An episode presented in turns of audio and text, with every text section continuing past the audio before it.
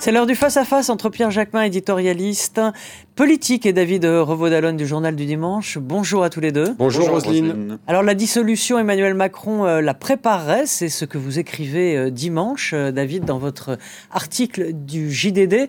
Et apparemment, tout est prêt chez Renaissance, le parti de la majorité. Cette dissolution est-elle une menace qui, dans le fond, n'aura pas vocation à être mise à exécution? Alors, les deux, mon général, si, je, je, résume. D'abord, effectivement, il y a un dispositif qui est prêt au côté du, côté du parti présidentiel de manière à pouvoir appuyer sur le bouton le jour où président, le président décide de cette dissolution, c'est-à-dire choix des candidats, euh, financement des campagnes, organisation d'une campagne commune dans les 577 circonscriptions, etc. Et puis, il y a aussi un travail du président de préparation de l'opinion. On l'a vu euh, euh, en faisant fuiter d'abord il y a un mois ce qu'il avait dit lors d'un dîner de la majorité à l'Élysée, en disant le jour où il y a une motion de censure euh, et qui fait tomber le gouvernement, je dissous instantanément. Il l'a répété euh, lors de son passage télévisé, etc. Donc il y, a, aussi il y a un double travail, à la fois technique, je dirais, du côté du parti, puis un travail d'opinion du côté du président. Et donc, à l'origine, on peut considérer qu'il ne s'agit que d'une forme de pression sur l'ensemble des groupes de la majorité. Euh, je, de la majorité, je cite bien le Modem et Horizon, parce que vous avez remarqué qu'il y a eu une tendance à l'émancipation. Donc c'est aussi, voilà, donc c'est aussi dirigé contre, contre eux. Ouais. Euh, bien sûr, à la droite des républicains, puisque ceux-ci sont sommés de rejoindre une alliance avec le gouvernement. Mais je pense que ça va beaucoup plus loin, parce que le gouvernement sait pertinemment qu'il a mangé son pain blanc en termes de textes. Il a fait passer des textes en juillet grâce aux républicains. Il mhm. fait passer les textes budgétaires grâce au 49.3. Mais là, la fête est finie et début 2023, les lampions vont s'éteindre et on va rentrer, euh, c'est ce que disent tous les stratèges de la Macronie, dans le dur avec des textes qui euh, auront beaucoup plus de difficultés à passer. Oui, euh, sauf que peut-être le budget, et, quand vous êtes dans l'opposition, si vous votez le budget, ça veut dire que vous vous ralliez à la majorité. Peut-être que d'autres textes, il y aura des discussions et qu'il n'y aura pas besoin d'une pluie de 49 toits. Je ne sais pas, je, demande à Pierre.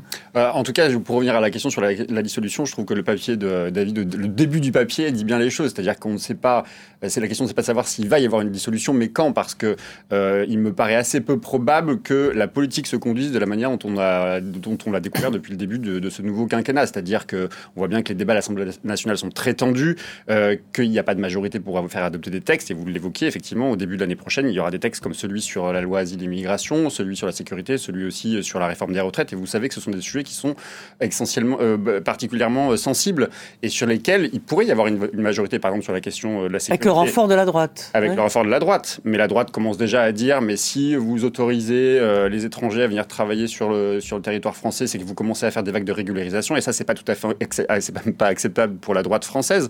Donc ça va dépendre aussi, pour partie, de ce que fera la droite. Et tout ça n'est pas déconnecté et n'est pas à déconnecter. Mais c'est ce que vous dites aussi dans le papier, des, des, échéances qui vont avoir lieu dans les, dans les prochaines semaines dans les partis politiques. Le congrès des LR va être déterminant en ce sens. Et visiblement, c'est quand même pas la ligne la plus favorable à l'idée d'un rapprochement avec la majorité qui va gagner, puisqu'Eric Ciotti semble en bonne voie pour l'emporter. Ça a été professé la semaine dernière par David même ici sur ce plateau. Et puis aussi au Parti Socialiste, il va y avoir une grande échéance en janvier prochain, même si le Parti Socialiste ne risque pas euh, du jour au lendemain, et loin de là, euh, trouver des points positifs dans la politique du gouvernement. Donc euh, une dissolution, oui, sans doute, mais sans doute interviendra-t-elle au cours de l'année prochaine, quand après l'arme du 49-3 sur un texte comme le, comme le la, réforme de, euh, des retraites, si en plus de ça des manifestations massives en France, tout ça va tendre la la, vie politique et sans doute euh, Emmanuel Macron n'aura pas le choix. David, j'aimerais qu'on regarde aussi ce, sondage euh, que vous avez fait. Vous en aviez fait un qui était que je voudrais citer, qui était aussi la semaine d'avant sur euh, si la présidentielle avait lieu aujourd'hui, pour qui voteriez-vous? C'était un, enseignement intéressant puisque c'était les deux protagonistes eh ben, d'il y a six mois qui ressortaient, mais avec une Marine Le Pen plus forte mais un, Emmanuel Macron en tête. Et là, sur les, vous avez testé les législatives si elles avaient lieu euh, aujourd'hui, et euh, pour le toujours euh, IFOP pour le JDD, donc en tête Renaissance, la NUP qui, qui, baisse et le RN qui qui monte, oui. qui Alors, des points. Il y avait une deuxième option où nous avons testé les partis de gauche désunis, sans la NUPES. On l'a pas pris, mais sans, et si vous sans l'alliance. calcul, les partis de gauche faisaient mieux sans la NUPES euh, qu'avec, ce qui montre bien qu'il y a aussi des opposants à gauche à cette union euh, derrière Jean-Luc Mélenchon. Alors, sur le sondage présidentiel avec les réserves d'usage, puisqu'il n'y avait pas d'élection ce jour-là, évidemment, donc euh, euh c'était pas un sondage euh, grandeur réelle, mais en tout cas, ça montrait bien ce qui s'était passé depuis l'élection présidentielle. Et effectivement, il y avait plutôt un, une tendance à l'affaissement de Jean-Luc Mélenchon, qui perdait de mémoire 4,5 euh, points de 23 à 18,5, une, une stagnation, une légère, euh, une légère hausse d'Emmanuel Macron et une percée de Marine Le Pen. Mais ça, c'était avant les divers épisodes de la semaine dernière, l'affaire de Fournas et euh, l'affaire de la purge au, à la direction du RN, dont on ne sait pas pour l'instant quels seront les effets réels dans l'opinion. Mais pour revenir au, point de la, de la dissolution, c'est le calcul des stratèges de la Macronie qui ont considéré qu'il y avait eu beaucoup de duels, plusieurs dizaines de duels aux législatives entre la Macronie et la NUPES, et des candidats de la NUPES qui avaient été remportés par la NUPES, mais de très peu.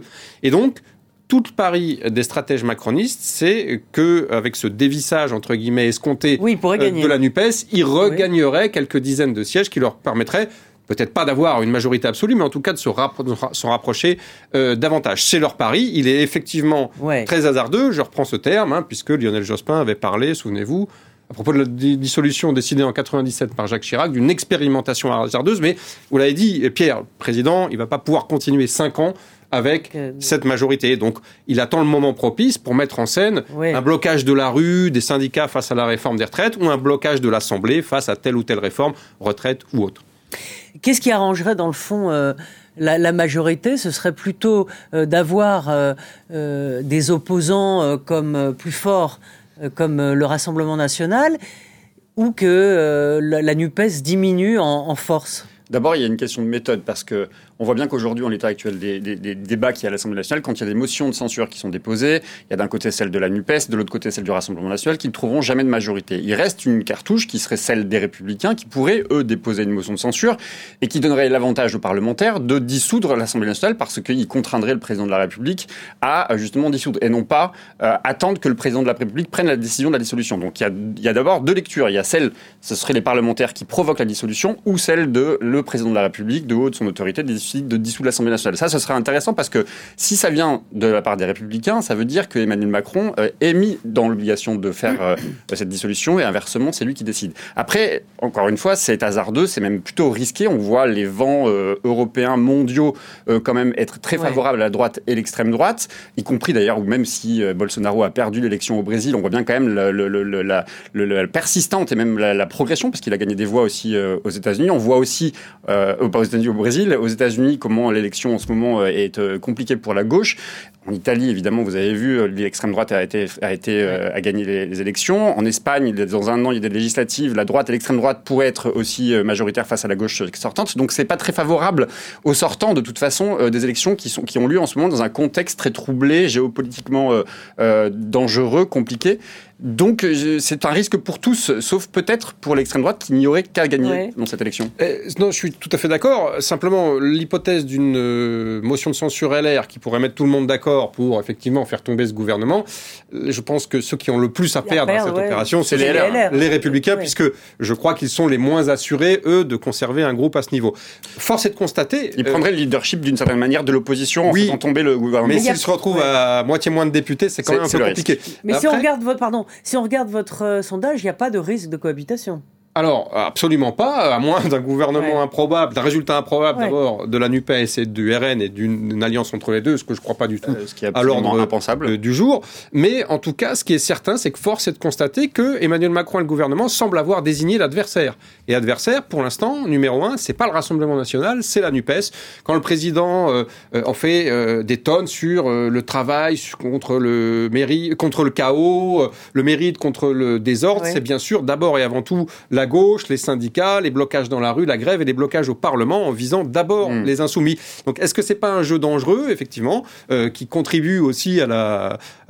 je suis d'accord au fait que le Rassemblement national pourrait bénéficier de ce vent mondial mm. euh, qui pousse euh, les ultra-conservateurs, les identitaires et l'extrême droite, et les populistes. voilà, c'est quand même un jeu assez dangereux auquel se livre Emmanuel Macron. Tout ça dans un contexte récent où en plus le gouvernement favorise d'une certaine manière ce qu'est le Rassemblement national. On a parlé de dédiabolisation, parle maintenant de normalisation, quand euh, il est tout à fait normal pour le gouvernement et l'actuelle majorité de désigner deux vice-présidences euh, du Rassemblement national à l'Assemblée nationale, ça participe de la légitimation de ce qu'est le Rassemblement national. Quand vous ouvrez un texte qui est celui de l'immigration, de l'asile et l'immigration, où vous donnez des gages à l'extrême droite, bon, bah, vous dites finalement, bah, comme dirait l'autre, euh, autant utiliser l'original plutôt que la copie. Donc, les gages sont envoyés aujourd'hui pour dire c'est tout à fait normal. Aujourd'hui, Marine Le Pen, c'est presque la droite. D'ailleurs, vous voyez de manière sémantique, c'est une consoeur de, de, de, de, Mediapart qui le disait. Ce qui était avant hier la gauche, on dit que c'est le centre, le centre c'est la droite, la droite c'est l'extrême droite. on n'ose plus nommer l'extrême droite de l'extrême droite, on l'appelle la droite parce que Macron serait un centre mou, je ne sais quoi, alors qu'il est pour moi clairement la droite. Donc euh, tout ça a vocation à le contexte favorise une légitimation euh, républicaine de ce qu'est l'extrême droite, alors qu'on en a vu. On dit la droite, euh, oui, certains appellent ça la droite nationale. Oui. C'était le, vocable utilisé par un certain Jean-Marie Le Pen dans les, depuis les années 80. deux choses. il force est de constater que Marine Le Pen, en apparence, au moins, se convertit au parlementarisme, alors que l'extrême droite a toujours été. Je ne vais pas remonter à la Révolution française et, ah bah, et, et aux Chouans et aux Vendéens, mais voilà la République est l'ennemi de l'extrême droite, enfin des royalistes à l'époque et de l'extrême droite depuis la fin du 19e, euh, et la démocratie parlementaire est l'ennemi. Or, force est de constater qu'elle semble je dis bien en apparence, se couler dans les us et coutumes parlementaires, alors que les insoumis, eux, semblent euh, finalement, eux, être les plus anti-parlementaristes dans leur façon de mener cette, cette, guérilla euh, à l'Assemblée. voilà, absolument.